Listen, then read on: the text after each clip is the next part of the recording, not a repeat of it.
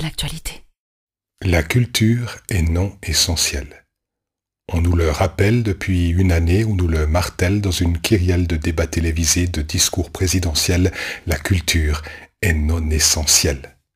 On a fermé les théâtres, les salles, on a interdit les festivals, pas tant pour éviter un danger potentiel, mais juste parce qu'on savait que contrairement aux supermarchés, aux métros, aux usines, à la consommation en général, on pourrait les fermer sans créer ni scandale, ni crise existentielle.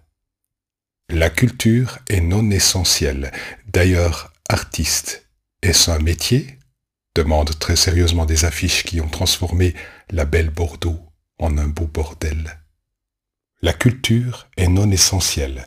On soutient les grandes sociétés, on investit dans l'intelligence artificielle, qui ne sert dans son immense majorité qu'à créer des publicités plus ciblées pour mieux encore pousser à consommer un maximum d'acheteurs potentiels.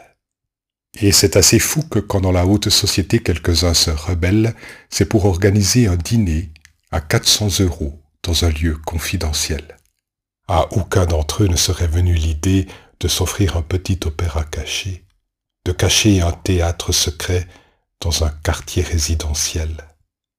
Nous avançons tête baissée dans un monde qui ne pense qu'à manger, dans un monde qui ne pense qu'à acheter, dans un monde où la culture est non essentielle, dans un monde où la vie que nous menons est sans.